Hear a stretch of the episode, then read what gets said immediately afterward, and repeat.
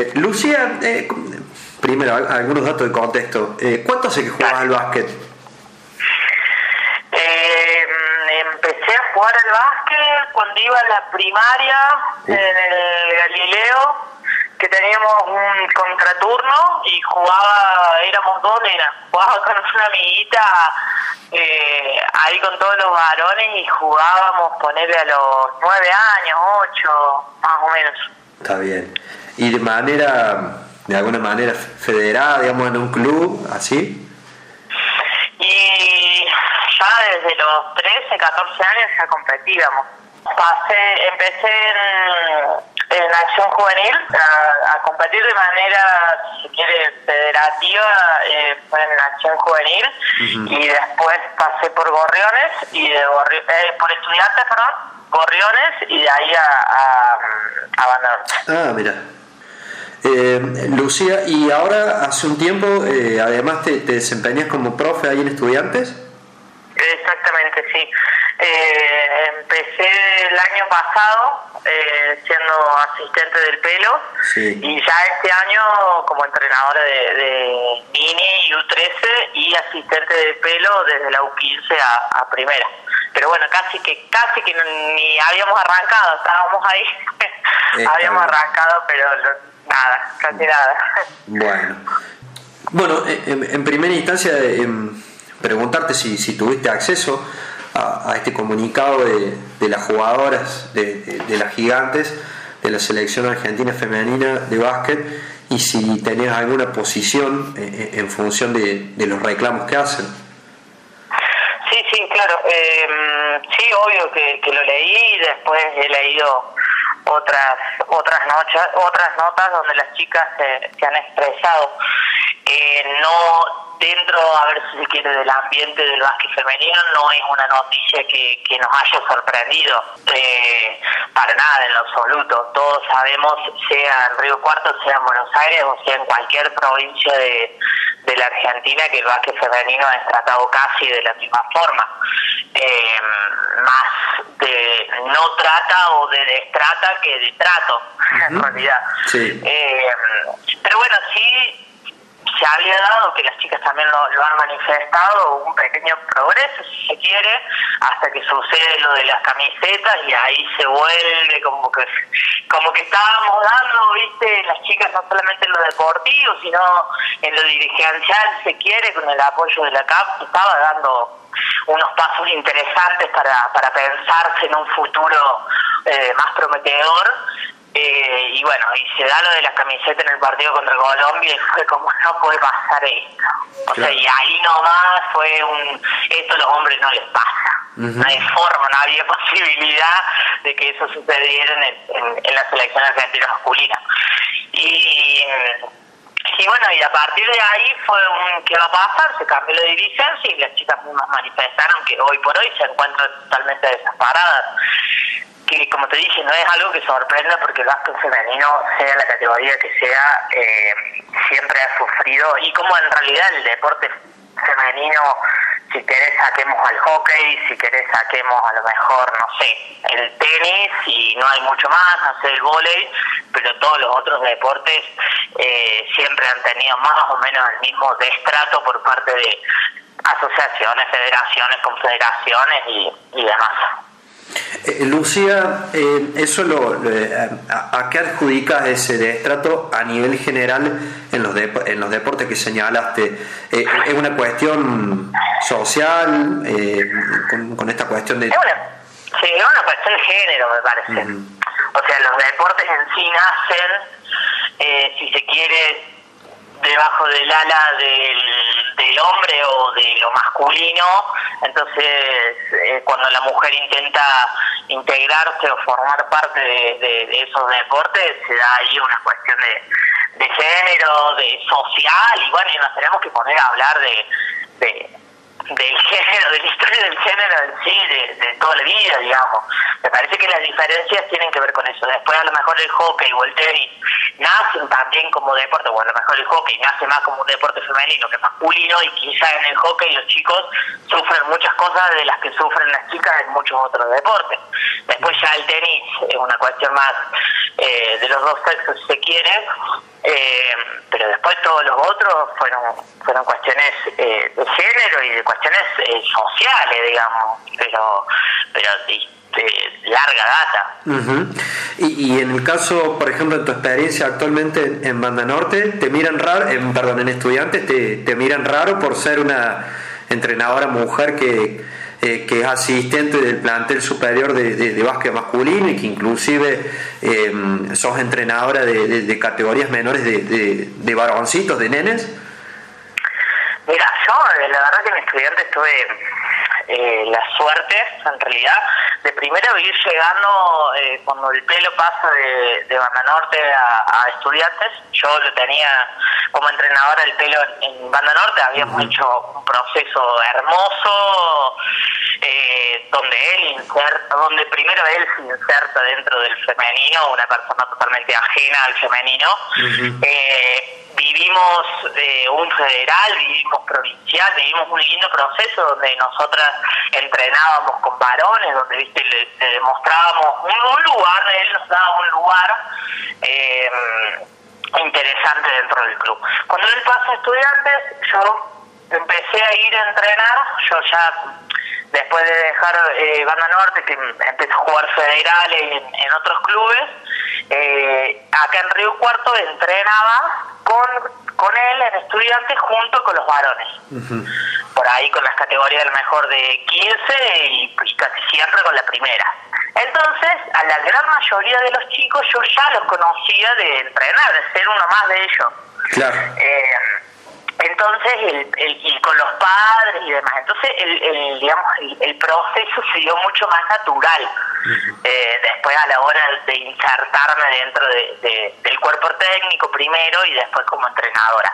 Así todo, eh, claramente, el pelo me dio ese lugar y, y lo que él predica, digamos, con las palabras y con las acciones, hizo que, que esté casi a la par de él, o sea, casi esté a la par de él, que los papás no me miren como un bicho raro, que los chicos no me miren como un bicho raro y, y, que pudiese estar en ese plantel de, de primera división, que estamos hablando que por ejemplo estaba el Cabeza Llano, el Ramima, el Pato, y te, chicos no solamente con mucha edad, con mucha edad no me van a matar, con experiencia. grandes, con experiencia, eh, sino claro, tenían un montón de rodaje que, que ninguno creo había tenido en, un cuerpo técnico una mujer. eh, pero yo creo que me parece que eh, ayudó mucho el hecho de yo ya estar inserta dentro del club y segundo el pelo y después obviamente el apoyo de, de, toda la dirigencia. Claro. Eso es, eh, sin duda, sin el apoyo de ellos, que en realidad bien, son ellos quienes vienen a, a proponerme el hecho de, de, acompañar al pelo, eh, sin la ayuda de ellos y sin el apoyo de ellos, no, no podría haber ingresado nunca. Y al trabajar con, con chicos en, en las formativas, eh, ¿te sirve para bueno, hoy por ahí está, está, mal vista la palabra militancia, digamos, tiene distintas acepciones, pero ¿te sirve para, para, para militar en los chicos esta cuestión de la perspectiva de género? Mira, yo soy, aparte de, entrenadora de básquet, licenciada en ciencias políticas. Ah. Y creo que mm, la política y el hacer política es eh, diario y en todo momento. O sea, nosotros no en este momento estamos haciendo y intentando convencer el uno al otro de lo que dice y demás, y eso para mí es, eh, es política. Y con los chicos es constante, es constante, o sea, uno le está intentando transmitir valores, o por lo menos lo que nosotros predicamos desde el club, ¿no? Intentar esa transmisión de valores constante, no solamente en cuestiones de, de lo deportivo, sino porque nosotros de 50 chicos, ¿cuántos pueden ser jugadores de básquet? Con suerte, cinco, con suerte, pero después todo el resto tiene que estar eh, preparado para salir a, a, laburar, para salir a estudiar, para salir a la vida. Y nosotros predicamos un montón de, de, valores que todo el tiempo estamos militando, si se quiere, no sé si... Eh, si la palabra está bien utilizada o no, pero sí estamos eh, intentando inculcar a los chicos un montón de cosas que obviamente el hecho que te lo diga una mujer eh, al lado de un hombre, siendo entrenador y que hable una mujer y que hable un hombre, sea exactamente lo mismo, es totalmente distinto. A que te lo diga, a que vos vayas al club y no veas una sola mujer. Nosotros, por ejemplo, en este momento en el club somos tres mujeres y el pelo. Claro. Tenemos eh, sí, eh, tenemos una preparadora física, también el lugar que siempre ocupó el hombre, siempre. eh, tenemos una preparadora física, después está Aldi, que es la entrenadora de Mosquito y Premini, después vengo yo y después el pelo con la categoría de 15 para arriba. Eh, tres mujeres y ella. O sea, mira si habremos, habremos cambiado un poco las cosas. Pero bueno, como te digo, si, si no tenés a un referente, que en este caso del pelo, que permita eso, eh, es imposible. Porque si él fuese una persona totalmente contraria a que la mujer se inserte en, en lugares donde antes no ocupaba, y nosotros nunca podríamos haber llegado, porque él al ser el coordinador, al ser el referente, va, es el que baja línea para, para abajo. Está bien. Eh, Lucía, eh, quedándonos ahí en el, en el básquet de estudiantes, aprovecho para preguntarte el tema del protocolo. Eh, ¿En qué consiste? ¿Lo ves viable? ¿Es costoso para los chicos? ¿Es costoso para el club? ¿Cómo, cómo, cómo, lo, cómo lo explicarías a grandes rasgos? Mira, el protocolo nosotros lo, empezamos a trabajar desde el primer viernes que, el club suspende las actividades, que nunca imaginábamos que iba a suceder todo lo que lo que después pasó. Eh, y en un principio era para trabajar eh, afuera, ¿sí? hacer lo que nosotros en este momento hacemos por clases virtuales, que el 99,9% de, de las cosas y tareas que realizamos son de solamente preparación física, mm, casi nada de, de pelota, sí utilizamos la pelota cuando tienen que correr, cuando tienen que hacer algún tipo de ejercicios, pero después casi nada de básquet. Eh, hacerlo afuera, hacerlo al aire libre. Eh, el costo, la verdad que, no, eh, no, no, no tendría mayores costos porque las cuestiones de higiene, eh, si bien el club tiene que tener, eh, los chicos son también los que los que traerían y después es por el momento pensado para trabajar afuera. Tenemos uno pensado para trabajar dentro de la cancha. Eh, pero bueno, también eh, estamos pensando nosotros en, eh, va a ser viable siempre y cuando a lo mejor eh, no vayan los chicos a la escuela. Cuando los chicos empiecen a ir a la escuela se nos acotan los horarios y al tener que por ahí dividir a los chicos, no sé, 30, 40 piñones, tener que dividir en todo el día, eso también es, complejo y porque nosotros tenemos otras actividades también.